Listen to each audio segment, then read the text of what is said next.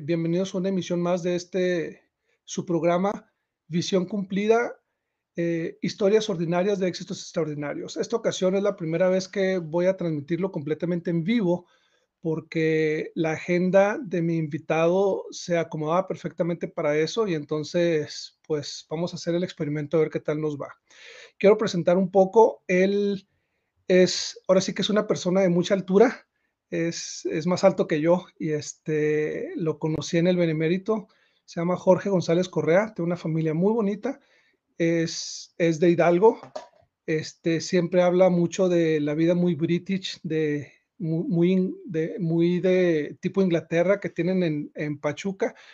Y bueno, él se dedica a una profesión que es, en lo personal, siempre he admirado mucho, siempre me ha gustado y que es difícil. Él es periodista y ha trabajado en varios medios, es director en un medio importante ahí en el estado de Hidalgo.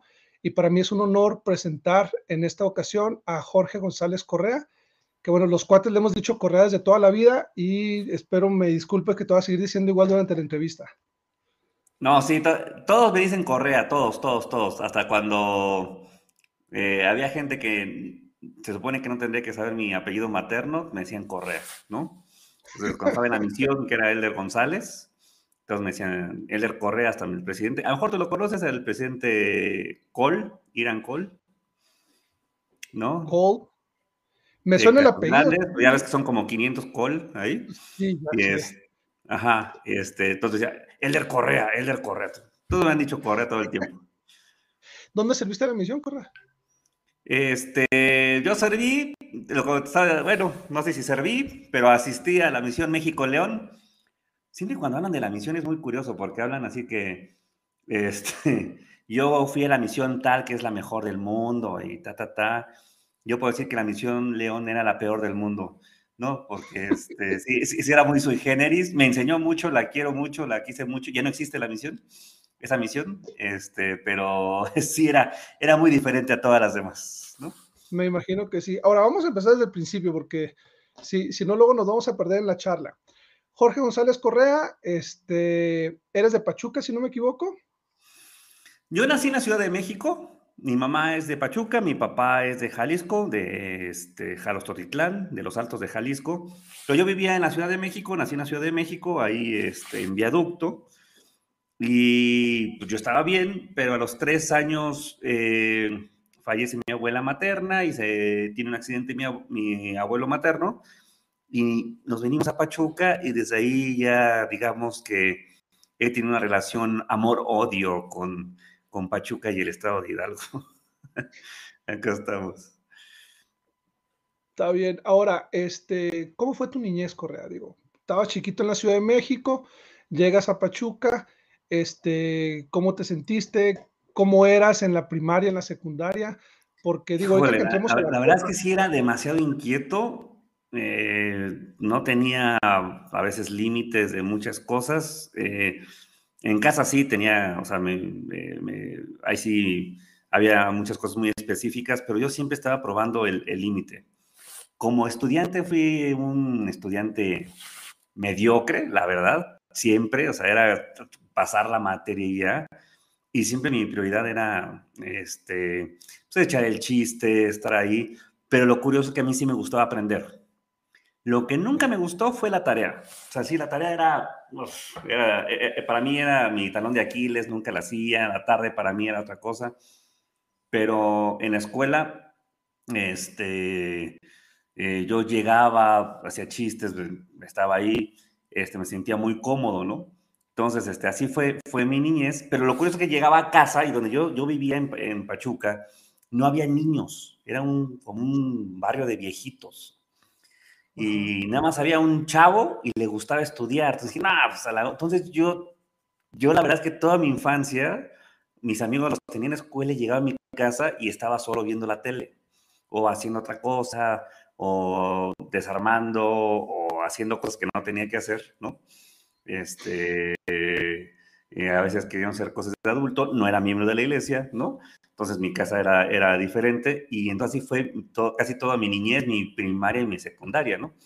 Que, estuvo ahí y este, muy bonita, muy divertida, pero sí, no, digamos, en la secundaria, en primer año, me acuerdo que corrieron al director y tomamos la secundaria dos semanas.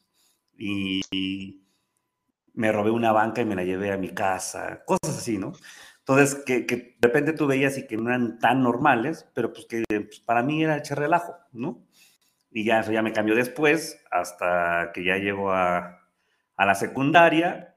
Este, un amigo me invita a la capilla en el último año, en tercero de secundaria y pues, me bautizo a la semana, fíjate. Entonces conociste la iglesia hasta tercero de secundaria. A, tercero de secundaria yo iba adelantado un año y me bauticé el 12 de abril del 92. Y este, y si iba mal en las materias, pero no iba tan mal. Y me bauticé, eh, fui, fui, o sea, en una semana me bauticé, o sea, fui un domingo, al siguiente domingo me bauticé, ¿no? Ok. Y, este, y estaba ahí, me acuerdo que a las tres semanas me dijo el obispo, ¿no te quieres ir al benemérito? Y yo, ¿qué es eso? ¿No?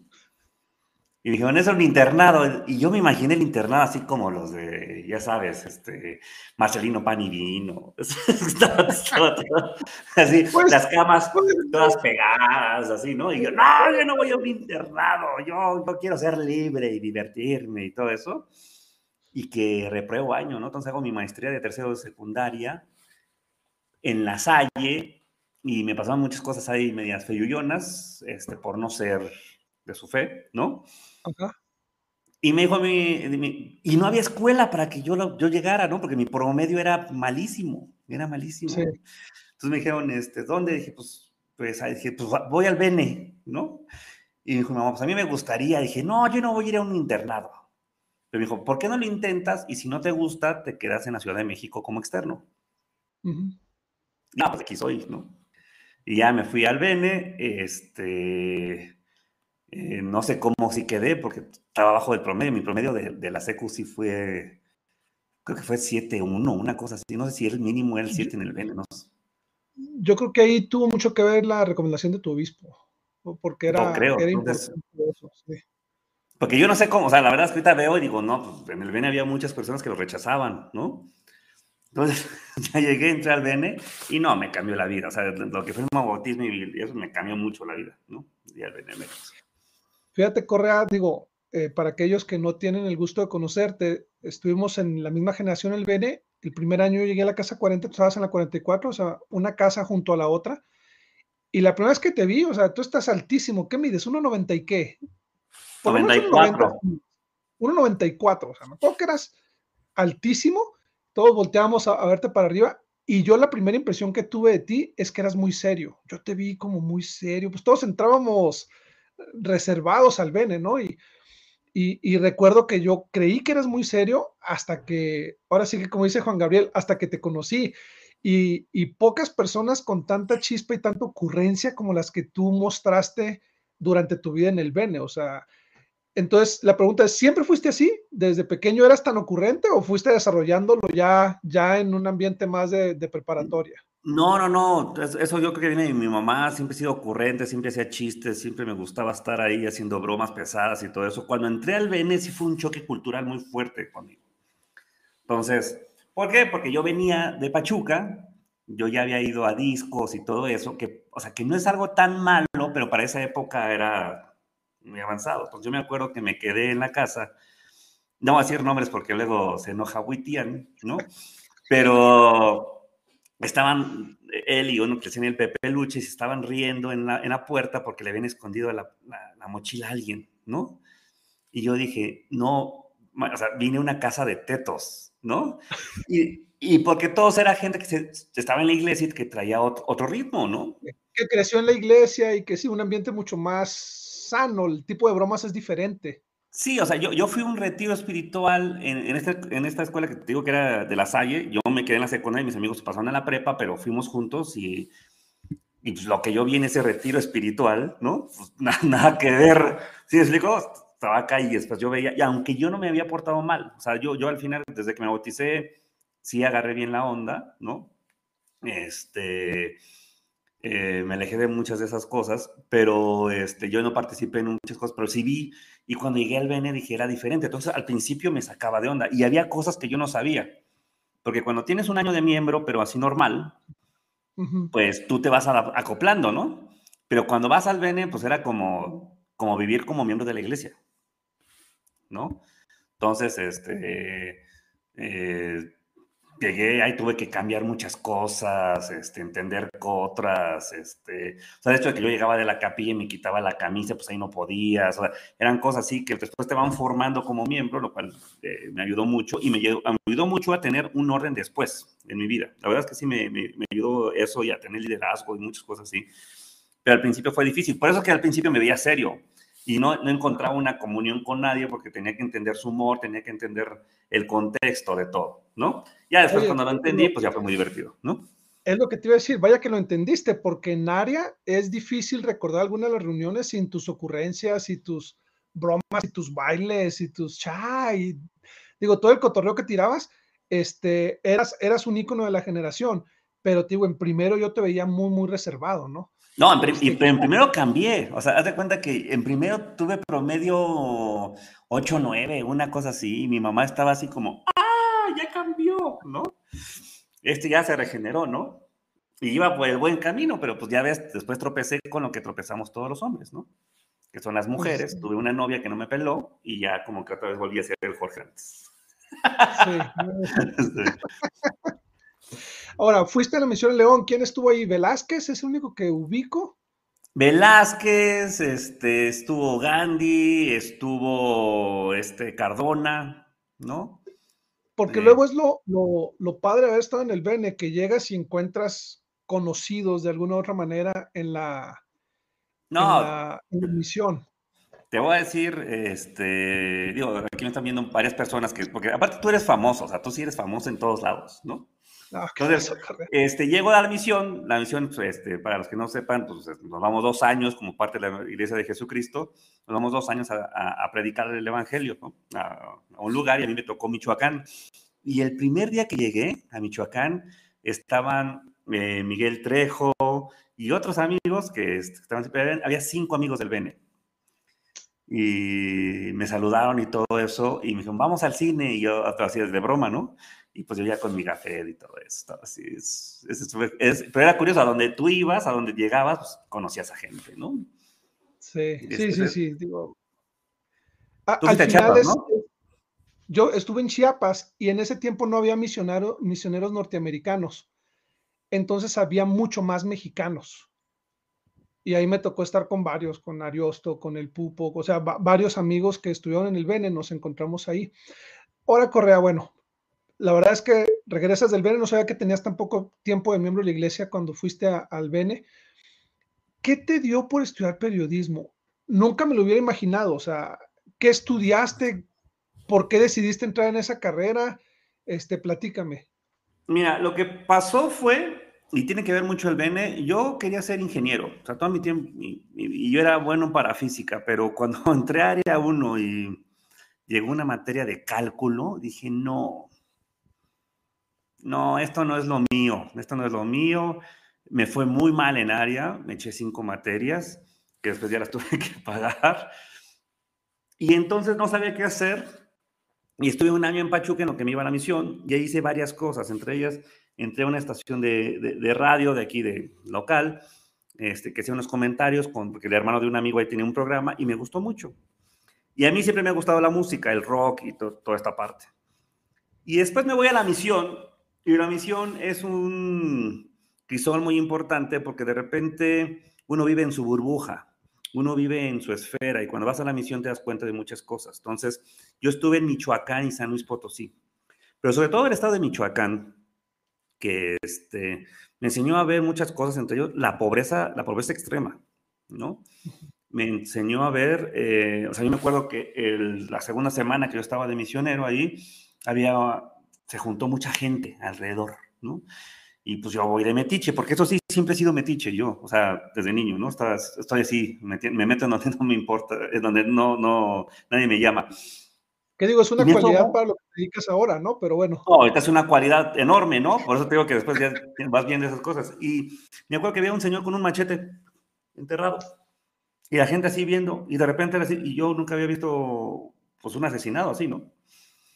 Y de repente vi otras cosas, vi realidades, y de repente eso me abrió mucho el panorama y me di cuenta que había muchas historias que luego no se contaban. Historias que de repente este, eh, se quedaban, eh, que se trataban muy ligeramente. Y de repente me di cuenta que en algunos espacios no existíamos. O sea, por ejemplo, luego se hablaban de la iglesia, yo veía que estaba así, o cuando escuchaba la iglesia, decía, pues nosotros somos también iglesia, ¿no? Pero nosotros no nos toman en cuenta y cosas así. Y entonces me doy cuenta que lo que quiero hacer es comunicar, porque de repente iba, iba hablando con los demás y les iba diciendo las diferentes realidades y se sorprendían. Y eso me gustó.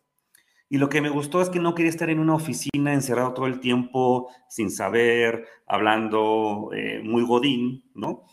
Este, Dije, no, pues yo lo que quiero es seguir viendo las cosas. En la misión entras hasta las casas de las personas y, te abren su vida, ¿no? Y dije, eso lo quiero seguir haciendo toda mi vida. Y fue por eso que decidí estudiar comunicación, porque quería ser locutor y meterme en toda esta parte. Realmente no quería ser periodista al principio, ¿no? pero fue gracias a la misión y también fue aquí en el Bene, pues, o sea, me gustaba hacer el foco de atención y todo eso y dije, no, pues como que sí sirvo para esto, entonces voy a replicarlo. Entonces yo quería ser como chistosito del radio, la verdad. ¿Y, ¿Y, trabajaste en radio? Digo, después de la misión, ¿tuviste oportunidad de trabajar en el radio o no? Sí, trabajé en el radio y después en, en una estación de radio por internet, no, no a gran escala, ¿no? pero sí me pagaban y todo eso. Y, pero, y tenía un programa y sí, más o menos me iba bien. Pero en eso murió el Papa este, Juan Pablo II, hice un chiste este, que a se me hizo fácil y me empezó a llegar eh, muchos comentarios. En ese entonces era por, por Messenger de MSN, de gente muy ofendida y que había sido acá. Y entonces yo después dije, es que luego no pienso lo que digo. No, o sea, como cuando, cuando estoy en ese rol de ser chiste, chiste, chiste, luego no tenía límite en ese tiempo, ahorita ya, pero en ese tiempo no. Y entonces dije, no, tengo que escribirlo. Y entonces empecé a escribir. Y lo que me salían muy bien eran las crónicas. Y entonces fue como ahí llegué, empecé a hacer las crónicas, las, las, las ponía en un blog, las leyó a alguien, les gustó, y mi primer trabajo ya como periodista me la dan este, en una agencia que trabajaba para el Universal de la Ciudad de México y que sí era ganarte la nota. Era, nos mandaban a cuatro al mismo evento y el que sacara la mejor nota le pagaban. Entonces era así como, éramos amigos, pero no éramos amigos y nos peleábamos y todo eso. Y pues ahí sí fue como, como, empecé realmente, pero este, así fue como fue el cambio, realmente de, de ser lo que quería ser locutor allá, a, a mejor escribirlo y creo que me fue muchísimo mejor de periodista que, que de locutor. Y, mira, y eso que no te tocó en, los tiempos de las redes sociales, o sea, ahorita hubieras comentado un chiste como ese, un chiste desafortunado, y te comen vivo en Twitter y en Instagram, y cuánta gente ha terminado cerrando sus redes sociales precisamente por, por, porque se le fue, porque dijo algo sin pensar, porque este, tuvo, tuvo algún desliz, que todos los tenemos, o sea, cuando estamos en una charla de amigos en un café, podemos decir cuánta cosa, pero si estás en, un, en, en, en una red social o, o, con más razón si estás en la radio, tienes que ser muy cuidadoso porque cualquier cosa la gente se, se va encima de ti, ¿no? Sí, sí, sí. A mí, este, la fortuna que tuve cuando hice todas esas cosas, porque también hice muchos videos que se quedaron en VHS y que se los mandé a las televisoras y era el tiempo que estaba Jackass, ¿no? Ese programa y todo. Entonces, como que tú querías imitar muchas esas cosas y querías encontrar tu voz o lo que ibas a hacer, ¿no? Y la verdad es que te veo, digo, qué bueno, porque eh, y eso ya te lo da el tiempo, los años y también mucho la misión.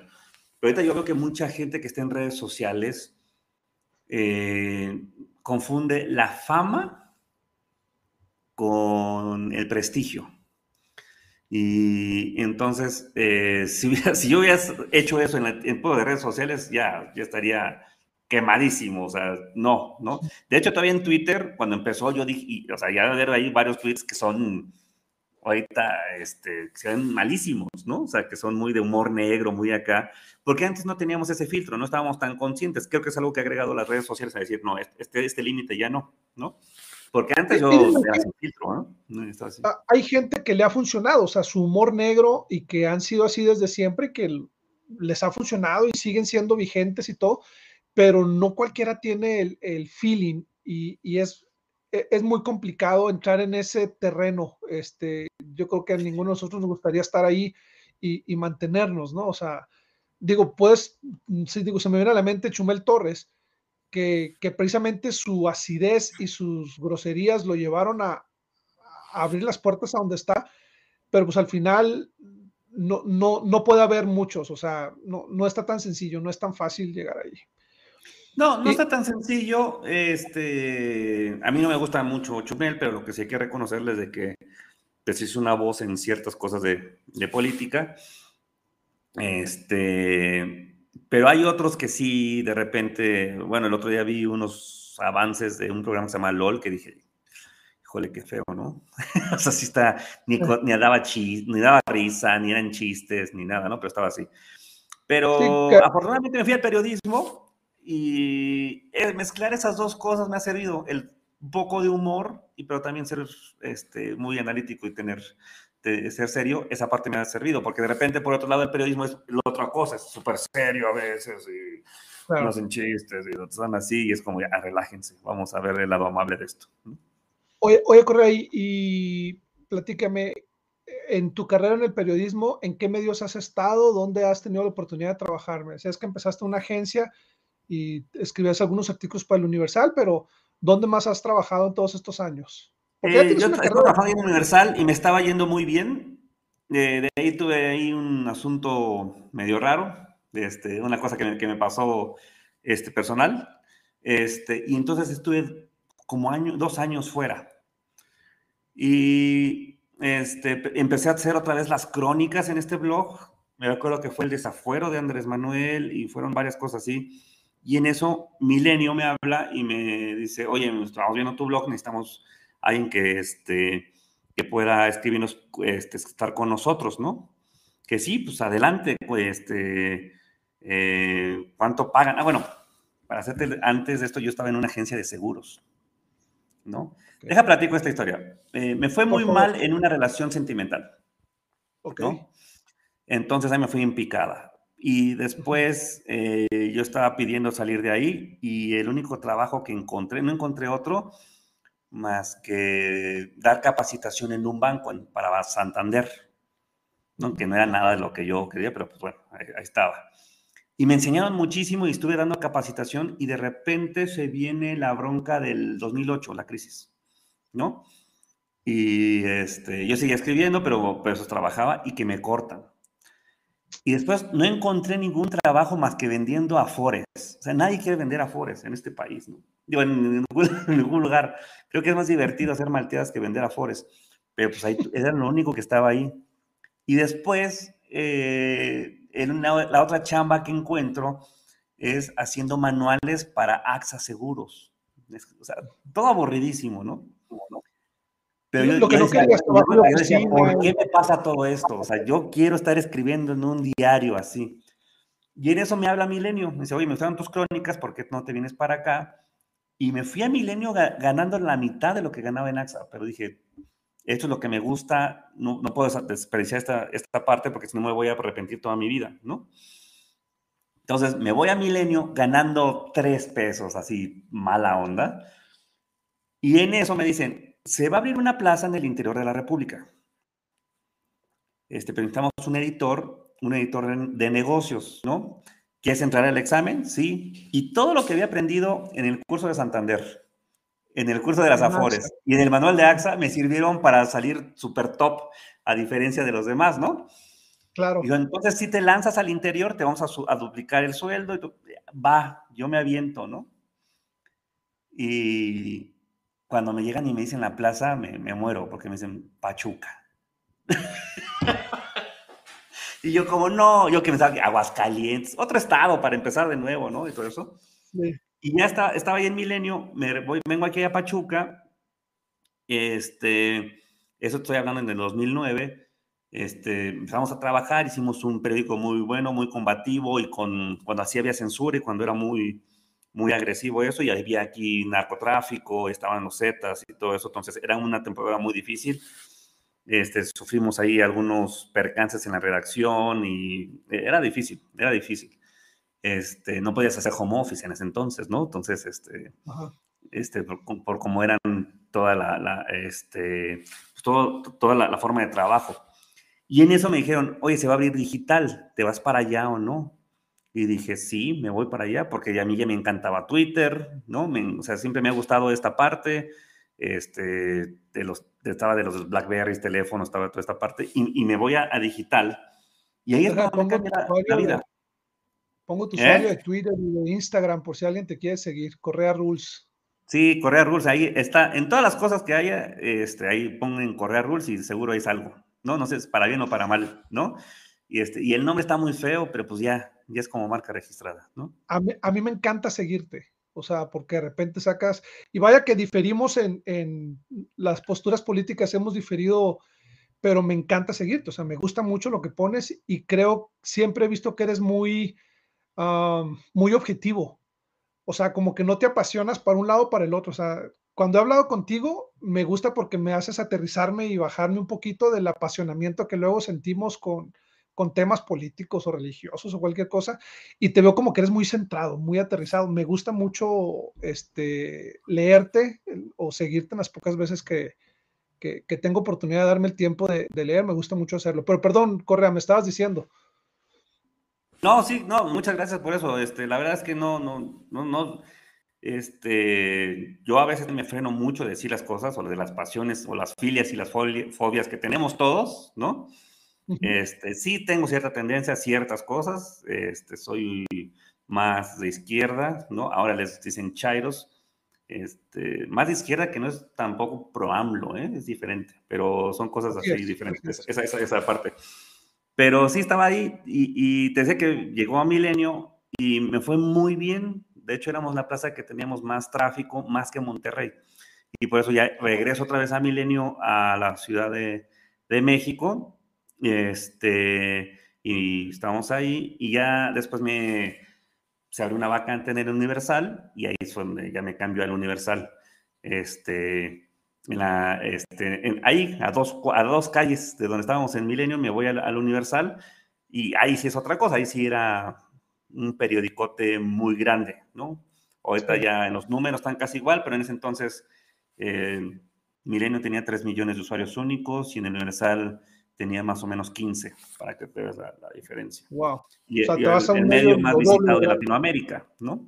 Entonces, en 2012 me voy al, al Universal y aprendí mucho. Este, era muy diferente a Milenio, porque aquí Milenio éramos todos como, como Kindle y nos divertíamos y hacíamos chistes y todo eso. Pero ya después, este, en el Universal, para nada. Es súper serio.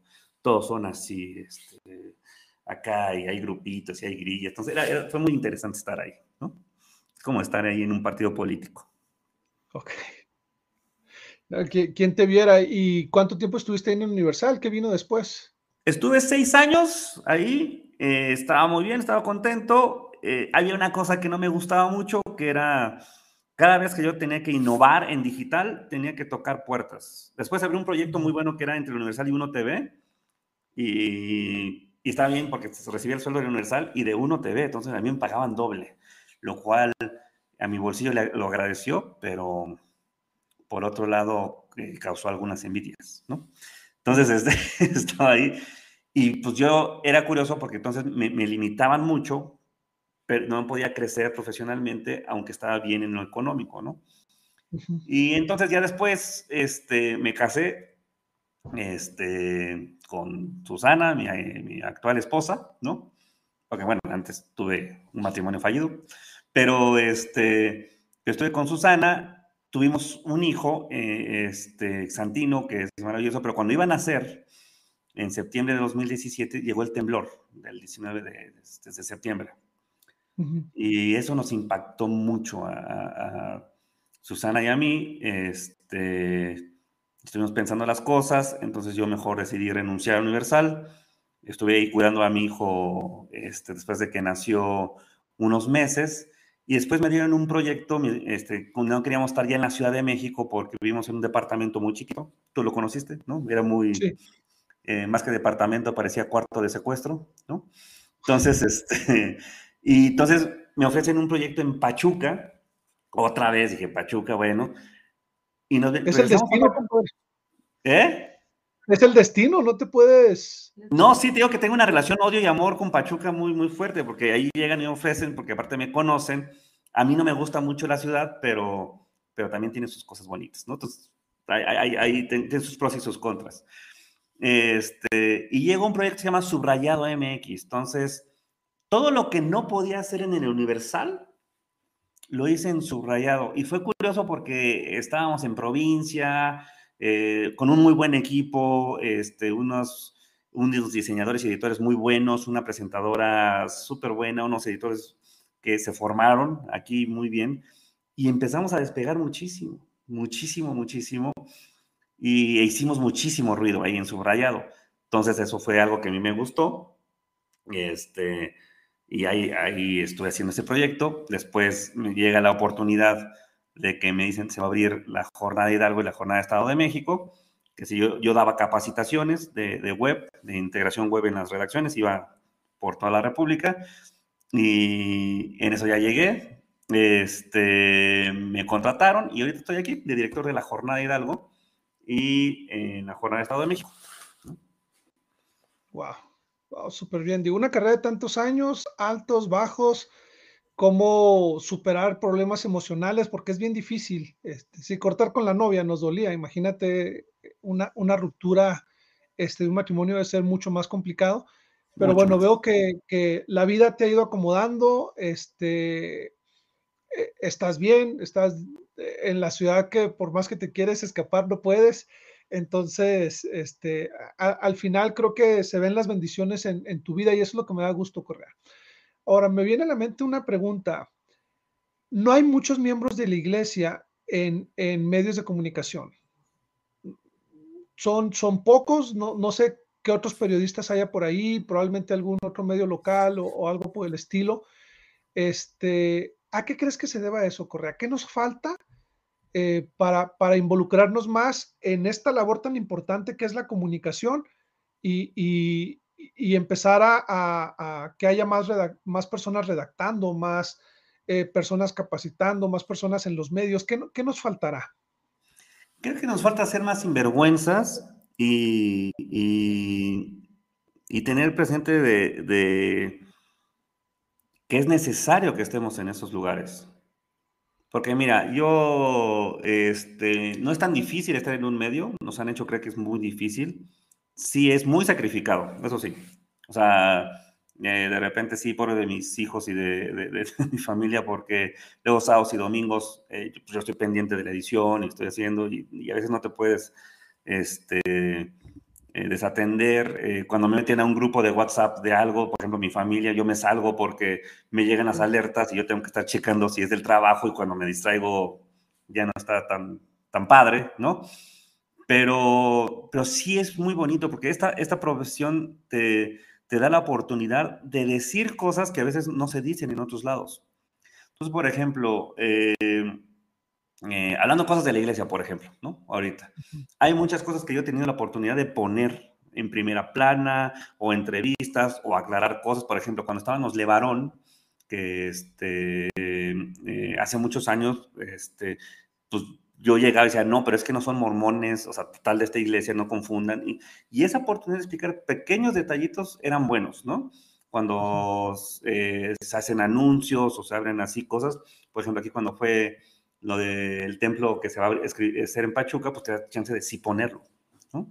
Puede hacer cosas así, este, o entrevistas. Esa parte está bien, entonces tenemos que, que, acaparar esos medios y ahorita la ventaja es que ya no necesitas un medio grandote, o sea, es decir, lo que tú estás haciendo está súper bien. O sea, esta parte de poder comunicar, de ocupar estas herramientas, de, de, estar aquí, está bien porque lo peor que nos puede pasar es no hacer las cosas. Yo creo que eso es lo, lo, lo peor que nos puede pasar. Este, y si las hacemos, nos llevan a otro lugar. Y creo que es por eso que necesitamos hacer que más personas estén en medios de comunicación. Eh, ¿Por qué? Porque hasta los puntos de vista son necesarios discrepar. Yo discrepo mucho con la gente de, de, la, de la capilla porque los piensan un poquito diferente a como yo pienso, ¿no? Este, ya entendí que no me tengo que pelear y a veces puedo estar pongo Pero es válido, Correa, o sea, es válido y eso, y eso es lo que enriquece. Eh, y yo creo que es lo que nos hace falta, porque al, al final del camino, si todos pensáramos igual, pues imagínate, o sea, seguiríamos el plan de Satanás, o sea, todos igualitos, todo, y, y es válido que pensemos diferente, que haya un diálogo con, con, el respeto y un intercambio de ideas, yo creo que es, es algo que necesitamos aprender todos a comunicarnos mejor. Yo creo que en estos días, Correa, tenemos la ventaja de que, a diferencia de antes, si no estabas en radio, televisión o en un periódico, nadie escuchaba tu voz. Hoy en día puedes hacerte oír, o sea, los muchachitos de secundaria pueden grabar videos y subirlos y expresar sus ideas, sus opiniones, que bueno, nada lo hacen para grabar videojuegos, ¿verdad? Pero al final, este, hoy en día los medios están abiertos o, no necesitan los medios masivos para, para hacerte sonar y yo creo que podríamos más eh, compartir nuestras ideas, nuestros puntos de vista, lo que pensamos, eh, lo que nos gusta, lo que no nos gusta, de una manera mucho más fácil que, que cuando empezaste en los medios que tenías que escribir y, que era, era mucho más complicado. No sé qué piensas tú en cuanto a eso. Sí, ahorita es mucho más fácil. Aparte, antes eh, poder escribir una línea de algo era dificilísimo. O sea, por ejemplo, yo varias veces llegué con notas para mis editores y eran como no, ellos decidían que no aquí. Ahora, alguien tiene un blog, es más, yo veo como las mami bloggers y todo eso que tienen eh, esta parte, o las personas que son pro Trump y en contra de Trump, que luego dicen algunas cosas que ah, ¿no? En cualquier medio no pasaría, pero aquí tienen la oportunidad de decirlo. Dices, bueno, es mejor que, que salga esto porque hay una parte de la sociedad que necesita expresarse. Después ya tú en un medio o algo así necesitas, o sea, o, con el respaldo que tú tienes, le haces un, legitimizas, ¿no? Bueno, perdón, después del COVID, después del COVID ando muy ah. mal de mi, de mi cabecita. haces este, legítimo. Haces legítimo este, un comentario o, puedes ayudar a, formar una esto, opinión pública. Pero eh, esto de poder hablar y salir es lo más sano para todos. En otras culturas, eh, se va a escuchar medio este, mamilón, pero tuve chance de irme una vez de, mochilazo este, a Londres, ¿no? Y había una esquina que se llama Speaker's Corner.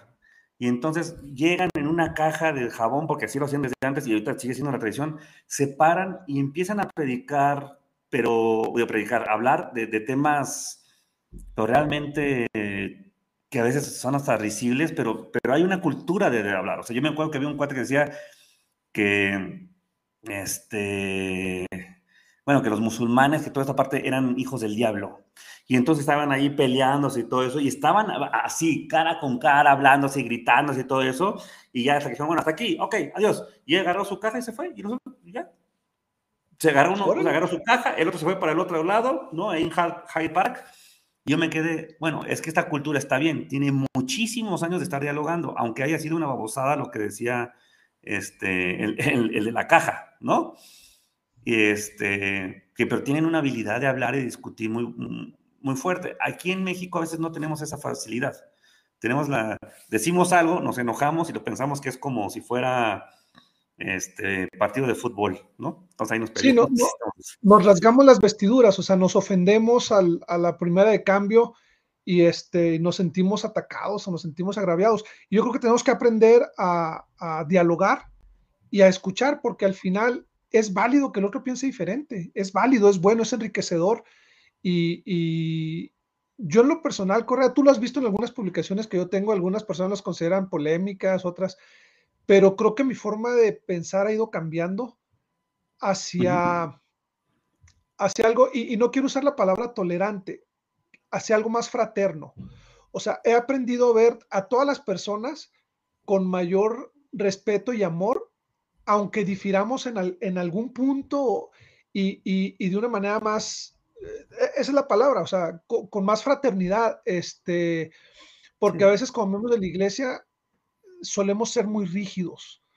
Ah, no, no, uh, hace esto, este, y, a, veces no nos gusta y, no nos damos cuenta, pero juzgamos demasiado.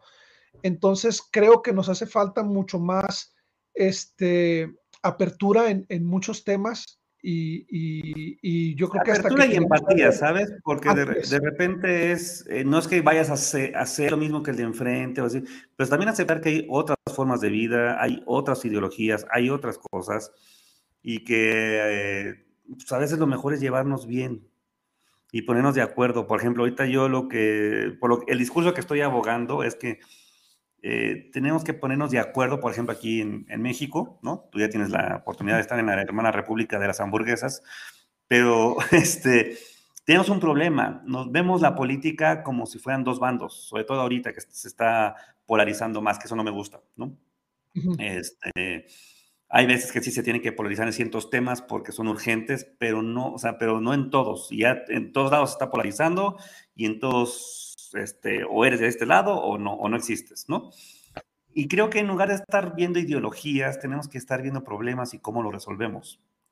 Es decir, eh, nos estamos eh, peleando para ver quién tiene más muertos y quién fue el origen de, la guerra del narco, por ejemplo, y en lugar de lo que tenemos que ponernos de acuerdo, eh, izquierda, derecha, chairos, fifís, este, panistas, morenistas, como se ve, quiera ver, es qué queremos, ¿no? Y la discusión tiene que ir ahí hacia algo que tiene que mejorar, no de ideología, porque las ideologías muchas veces no cambian. Y creo que también nos pasa eso en la iglesia, que en la iglesia tenemos que ver más que nuestras diferencias en qué sí somos comunes, en qué, tenemos, qué es lo que nos puede ayudar a estar eh, con el otro, ¿no? O sea, este, creo que esa parte me, me, ha ayudado, me ha ayudado también los tropiezos de la vida, porque yo al principio eh, cuando tienes un currículum así perfecto de check, check, check, check, ya sabes, así de ex misionero, se, se en el templo, ta, ta, ta, ta, ta, ta, pues de repente es curioso porque luego a veces eso no te deja ver que hay otras cosas que hay personas que no pueden vivir así, o que vamos a cometer errores, o que vamos a ser diferentes, y que, pero que tenemos muchas cosas más en común y que pues, tenemos que aprender a convivir entre nosotros, ¿no? Fíjate que en, un grupo de WhatsApp en el que están varios, estamos varios estudiosos y comentan, es un grupo de estudio de miembros de la iglesia de varias partes del país y de Latinoamérica. En una ocasión se me, se me ocurrió comentar, yo les dije, ojalá llegue el día en el que en la reunión sacramental esté al lado una persona que todavía traiga aliento alcohólico y del otro lado alguien que, que se le percibe el olor a marihuana y allá un matrimonio homosexual y allá este, una hermana madre soltera que no, que no tenga, no sienta pena de venir ella sola con sus hijos y alguien que esté todo tatuado. Y digo, si lográramos eso en la reunión sacramental, para mí sería señal de que estamos haciendo bien las cosas bien. Porque querría decir que alguien que no entra en el, en el estereotipo normal de un miembro de la iglesia se siente a gusto viniendo a adorar a Cristo, que es a lo que venimos. Y me llovieron comentarios, ¿eh? Hermano, que usted es miembro de la iglesia o que no es miembro de la iglesia, por, porque no entendemos cuál es el punto que yo decía. O sea, al final, no importa cómo estés viviendo. A mí no me tiene que importar y no tendría por qué importarnos a nadie. O sea, al final, en la iglesia, y debería ser en nuestra vida, todos somos bienvenidos. O sea, no tendría por qué limitar mi amistad a alguien. Ah, no, es que él este, no, no vive los mandamientos en los que yo creo pero si él piensa en algo diferente es válido. Entonces, esa ha sido mi forma de pensar y, he ido cambiando muchos paradigmas y, déjame decirte que mucho ha tenido que ver lo que te leo, ¿eh? porque de repente te he visto cuando entran en temas así polémicos que tú das tu opinión hablando de una manera más abierta que muchas, que muchas personas y eso me ha ayudado a ver el otro lado de la moneda y me ha ayudado a entender y a cambiar mi, mi propia forma de pensar. Sí, hay, hay unas cosas que que puede ver en la misión, que a veces era puro miedo. Por ejemplo, yo a mí antes eh, estar con una persona este, homosexual, abiertamente homosexual, pues era como ni tocarlo y hacerle burla. O sea, porque yo, yo muchas veces lo hice, ¿no? Este, pues cosa de este chavos, todos lo hicimos. No, y, y, era lo común en esa época, ¿no? O sea, era alguien y hacías los chistes, porque aparte repetías muchos chistes que hasta lo veías un estereotipo en, medios de comunicación, en, en, la sociedad, en todos lados, ¿no? Pero llego a la misión en San Luis Potosí con, la, con una hermana que yo, yo quiero mucho y su mejor amigo era una persona gay, pelos parados, así, súper acá. Y yo no los quería ni tocar porque yo sentía que como que me iba a contagiar y qué tal si me pasa algo, ¿no? Y lo que me di cuenta es que nada más tenía miedo, pero que no iba a pasar nada porque lo que tú eres, eres. Lo que tú tienes, tienes. ¿Sí me explico? Y, y lo único que tenía era pura ignorancia y, puros prejuicios. Y después me di cuenta que, ¿cómo le voy a ayudar a, él, por ejemplo, a que pueda mejorar su vida en algo? Es decir, imagínate, o sea, que vaya, como tú dijiste, a la iglesia, o que deje de tomar, o que un día que se siente triste si yo pongo mis reglas, solamente los que son así los voy a ayudar y estos no. Creo que es un poco lo que tú quieres decir, ¿no? Y sí, creo que a veces tenemos que ser más abiertos, este, porque al final las reglas ya las tenemos. Las reglas con tus hijos ya las tienes. Si alguien llega y te ofrece una copa de vino, tú ya, vas, tú ya sabes qué vas a decir, si sí o si no. ¿Se me explicó? O sea, no hay, no hay tanta bronca de eso. Más bien, lo que tenemos que hacer es quitarnos el miedo y estar más seguro de lo que somos. Porque si estamos seguros de lo que somos, no importa quién esté al lado. Claro. Y ahora, mi estimado Correa, ¿qué te falta hacer en la vida? O sea, algo que hayas dicho, me hubiera gustado hasta este momento de mi vida, digo, todavía estamos jóvenes, estamos en los medios cuarentas, pero ¿qué, ¿qué te falta hacer? ¿Qué cosa te gustaría intentar y no lo has hecho todavía? Este, bueno, la primera es andar en patineta. O sea, es una frustración que yo tengo este, desde, chico, este, que siempre quiero andar en patineta y nunca, nunca he podido. Lo he intentado varias veces y una vez casi me rompo el codo, pero, pero esa, es, es una. Ya acá eh, son, varias, son varias cosas. Eh, la principal que tengo, hablando laboralmente, es ya no trabajar para alguien. Es decir, tener una serie de, de proyectos ya míos, este, que sean mis portales, que sean mis características y, dos, dos, o tres portales. Me gustaría tener este, un clúster de medios eh, o un outlet de medios para, este, ¿para qué? Para contribuir a todas estas cosas, ¿no? Hay, yo veo que en las noticias se monopolizan los temas, se hablan todo de mismo, pero hay muchas cosas que no se dicen. Y vuelvo al origen de cuando yo quise empezar a estudiar y, compartir esto, ¿no? O sea, de, la, de, estar en comunicación, este, porque lo que yo quería compartir eran las historias que había y que mucha gente no sabía. Entonces, eso es lo, eso es, esa es la, la meta que, que, tengo. Ahorita, afortunadamente, no es tan... Tenemos un pros y contras. Ha bajado mucho el, el, ingreso a los medios de comunicación porque pues, ya se lo llevó Facebook y Google. Antes lo teníamos nosotros pero por otro lado es más fácil ponerlo y es menos costoso, como esta transmisión, ¿no? Entonces, este, esa es una cosa que quiero hacer. Y, la otra cosa eh, que sí, este, sí quiero hacer es envejecer con dignidad. Ah, ojalá, ojalá lo pueda hacer, ¿no? O sea, que digo, el tiempo pasa y está así, yo todavía estoy muy joven, pero si llego a estar, a estar con pasar los años, que lo pueda hacer con dignidad y que pueda entender las etapas que hay en la vida, ¿no? Creo que esas son las cosas que me hace falta por hacer. Hay muchas cosas más, muchas metas que tengo. Este, una, una de ellas es este, derrocar a Elon Musk. Este, como el hombre más, más rico. No, pero hay varias cosas que están así. Y, este, y también la otra cosa que sí aspiro es que algún día eh, pueda estar con la gente y, pueda tener como a todos mis amigos cerca. Creo que esa parte este, sí es algo que a mí me gustaría tener, esa cosa así. Obvio está la familia, están los hijos, están un montón de cosas, este, pero es así. Y, y, la otra es que ojalá pudiera viajar más, ¿eh? Viajar sí me gusta mucho. Oye, supe de tu viaje que hiciste en Estados Unidos, estuviste en San Francisco, en varias ciudades, y creo que el área que menos te gustó fue Utah, si no me equivoco. Y bueno. No es que, es que, no es que este menos me guste, lo que pasa que, este, pues Utah es Utah, ¿no? O sea, es como Pachuca. O sea, la verdad, o sea, es decir, es, es un estado donde hay poca gente, no hay muchas cosas. O sea, como que si vives ahí está todo, porque tienes mall, tienes este, lugares para divertirte y todo eso, pero tampoco es una gran ciudad. ¿Estás de acuerdo? Así es. O sea, no es. Si te vas a. Es más, si te vas a Denver, creo que tienes más cosas, ¿no?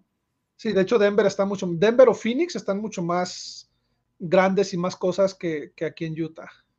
Exacto. Ahora, tampoco quiere decir que, que esté para el perro, porque si llegan conciertos, llegan así, tú te vas a partidos cada 15 días, ¿no? Ya o sea, según tu Instagram y todo eso. y está ahí. Obvio, si vas a una de las ciudades más grandes de Estados Unidos, porque fui a San Francisco, a Chicago y a Nueva York, pues sí, va a quedar como Utah más abajo. Ahora, eso no quiere decir que sea un mal lugar para vivir, ¿no? Sí, de, hecho es como si hubieras ido a la Ciudad de México, Monterrey, Guadalajara y de ahí te vas a visitar Pachuca, o sea, es... Exacto, o sea, sí, no, no, o sea, está así, este, aunque sí, pues, la vas al lado y Utah está mucho más bonito, ¿no?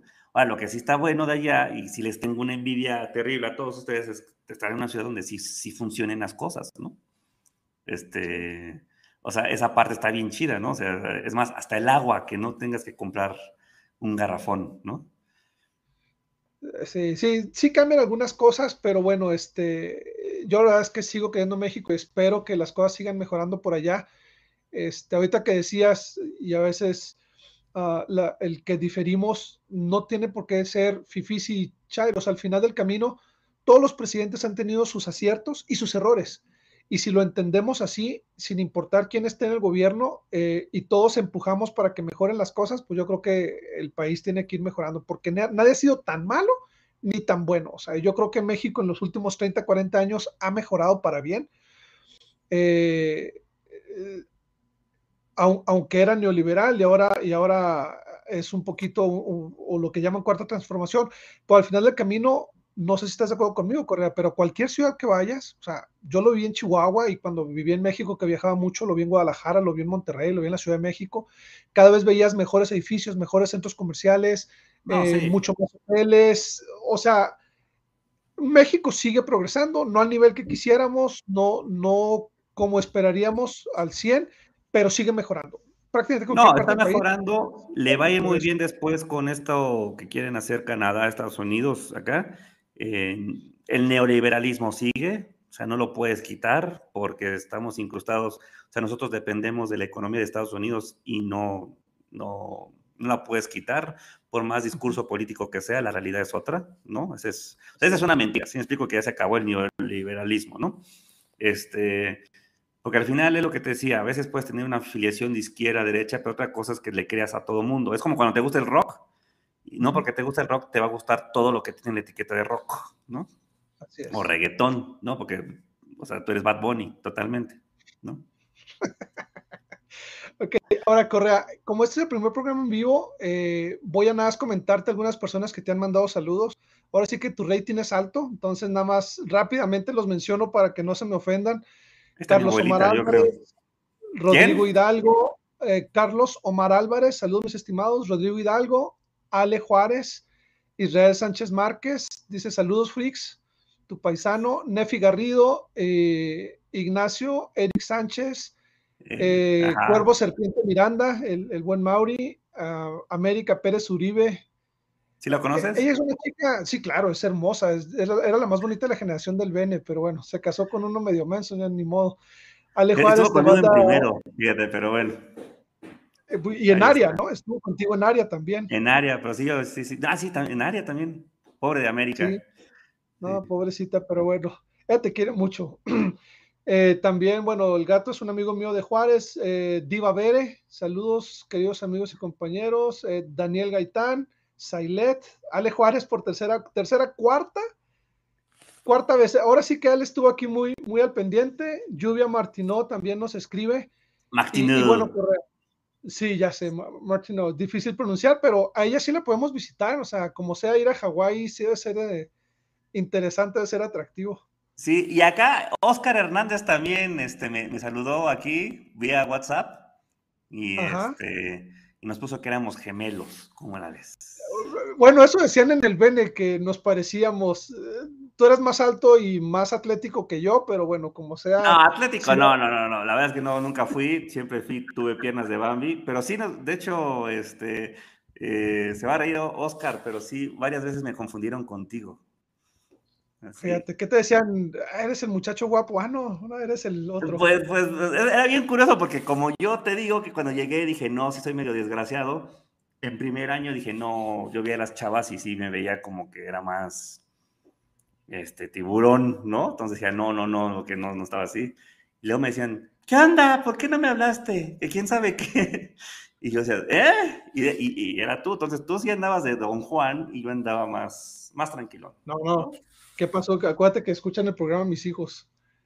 No, yo pues, tenías, tenías 15 años, 15 años. Pero estaba muy centrado en los estudios, Correa. Yo pura escuela y... Oye, estábamos en el BN, no podíamos hacer nada. Era, súper fresa el BN, era fresísima, ¿no? ¿Te acuerdas?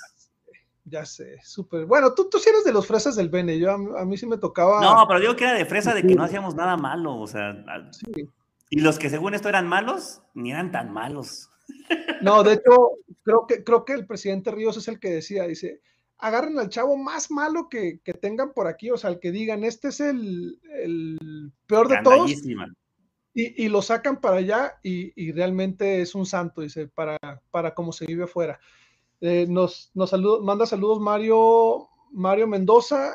Lluvia dice que aquí tenemos su casa en Hawái, obviamente, y saludos el buen Oscar Hernández, famoso Bocasa. Y, bueno, otra vez Mauri. Ahora, Correa, ya para cerrar el programa, te agradezco mucho tu tiempo. Este, siempre platicar contigo es un, es un placer, es un deleite. Me gustaría escuchar por último, ¿qué les aconsejas a los jóvenes o a aquellos que nos escuchan para que puedan alcanzar? Porque al final la vida te fue llevando de un lado a otro hasta que encontraste lo tuyo. O sea, querías ser ingeniero y luego querías estar en la radio pero la vida te fue llevando hasta que encontraste algo que realmente disfrutas, en lo que eres bueno, en lo que has trascendido, en lo que has tenido éxito. ¿Qué consejo les darías a aquellos que siguen en esa búsqueda, que todavía no, no encuentran su, su actividad primordial? Eh, y, qué consejo les darías para que puedan alcanzar el éxito que, tú has tenido, eh, como lo platicamos hoy? Sí. Eh, yo creo que no es que te sea muy exitoso, pero creo que hay, hay dos cosas que me han ayudado mucho en mi vida, ¿no? La verdad, es... Eh, y que me ha costado trabajo vencerlas. No tampoco es algo que yo nací con ellas y ya está inherente, pero uno es eh, ser sinvergüenza, que esa me sale más, o sea, no, no, tener pena, porque a veces la pena, la vergüenza, el que te vas a equivocar y todo eso es una, una carga muy grande.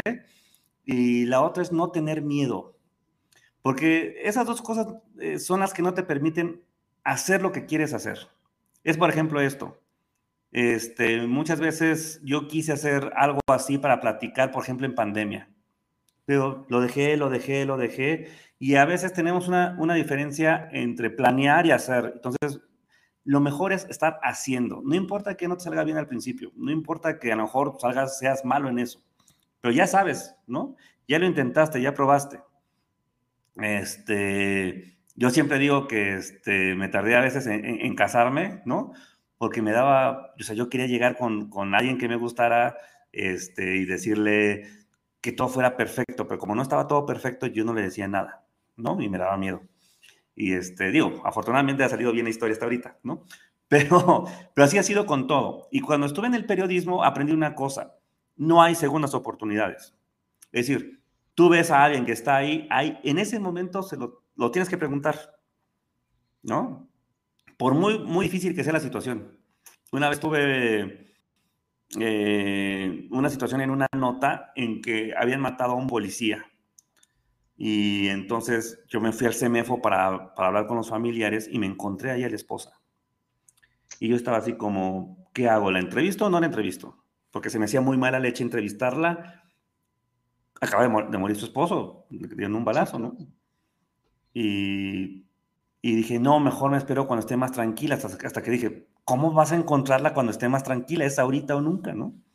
Entonces la entrevisté, le dije las, las hice las preguntas, algunas fuertes, y me tuve que vencer a mí mismo con eso, y saqué una crónica de todo lo que había hecho el policía desde que llegó en la mañana y se tomó una concha con un café, hasta cómo dejó a, a sus tres hijos este, por defender un robo en un banco, ¿no? Bueno, gracias a esa nota al, final salió todo bien y sí le pudieron dar la pensión a la señora y la beca a sus tres hijos, ¿no? Este, por parte del Estado. Pero yo me quedé pensando, ¿qué tal si lo hubiera dejado pasar? ¿Qué tal si por pena, por algo así, lo hubiera dejado pasar? Entonces, creo que esas son las dos cosas que lo haría. Si no se puede, si no será la primera vez, no importa. Pero lo más gacho que nos puede pasar es que lleguemos en unos 20 años y decir, uy, lo hubiera hecho, ¿no? Uy, ¿qué pasó? Entonces, ver hacia, y siempre estar viendo para enfrente. Si ya nos equivocamos, si ya, ya está atrás, ¿no? Ir viendo para enfrente, ¿no? Creo que sería eso. Ahora, aclaro, no soy ningún modelo a seguir, ¿no? Bueno, al final, Correa, caemos en lo que ya estuvimos platicando, o sea, y, este programa no está pensado en entrevistar gente perfecta eh, que, digas, oh, él es el, típico que va que vuela a, ser presidente de misión y se tenta en la iglesia. No, este programa está pensado en entrevistar a todos aquellos que, que tienen algo que admirarle. Y si te das cuenta, tu carrera profesional, Correa, eh, tu familia, porque yo tengo el gusto de conocer a tu esposa, a Santino, ya no conocía a tu nenita más que en fotos, pero, pero eso, Correa, eso al, final del camino eh, te hace una persona digna de aprender algo. Y no se trata solo de, o, la persona exitosa, tú decías hace rato que a veces confunden la fama con el prestigio. Con el prestigio. Y, yo, yo, te diría también, a veces confunden el ser conocido con el ser exitoso. Y mucha, hay mucha gente que es muy exitosa porque hace lo que le gusta, porque es bueno en lo que hace, porque al final le alcanza para cubrir las necesidades de su familia. Y no precisamente son o famosos o, o, nada por el estilo, ¿no? Entonces, para mí, Correa, tú eres un ejemplo a seguir en muchos sentidos. Este, nunca cambias esa alegría particular que tienes. Eh, ojalá algún día te animes a hacer un stand-up. Esa es una de las cosas que ahorita que te preguntaba que no has hecho, es una de las cosas que a mí me gustaría hacer. O sea, algún día hacer un stand-up. Entonces, quizá en la próxima reunión del Bene nos aventamos tú y yo un, un speech cada uno de perdida, a ver cómo nos va. Sí, fíjate que sí estaría chido. Es algo que sí he pensado eh, que ya en alguna vez eh, es hacer un stand-up. Este, no sé, porque a veces yo sí soy medio ácido cuando, cuando hablo, digo ciertas cosas. Entonces, pero fíjate que sí estaría bueno, ¿eh? Ahí a veces nos echamos uno. Ahí. y pues, este, y fíjate, estaba bien, no sé, ya, ya, no, ya no sé qué pasó con Mario, iba, estaba organizando un viaje para, para abril, a ver qué, qué pasa. Sí, ahí está mandando saludos, dice que, que éramos los que jugábamos en el gallinero. Eh, pero sí, déjame, le, retomamos el tema. Él seguía igual aferrado en, el, en, un viaje por aquí cerca. Si te animas a venir, aunque no tengas nada planeado, vemos qué hacemos, ¿eh? No te preocupes. Está bien, vamos, ahí veremos qué hacemos, ¿no? Pues gracias, Correa. Gracias a todos por escucharnos. Esta fue una emisión más de, su programa Visión Cumplida, historias ordinarias de éxitos extraordinarios. Es para mí un honor haber estado platicando hoy con Jorge González Correa eh, lo pueden seguir en sus redes sociales como arroba Correa Rules. Eh, es un gran amigo, una persona que le, quiero, le admiro mucho y espero que puedan disfrutar esta plática tanto como la disfruté yo. Un abrazo, mi hermano. Abrazo y envía de cabello, mano, mira, nada más. bueno, ya al fin nos vemos un poquito diferentes, Correa, después de tantos años que nos veíamos muy parecidos. Poquito nada más. Sale, nos vemos.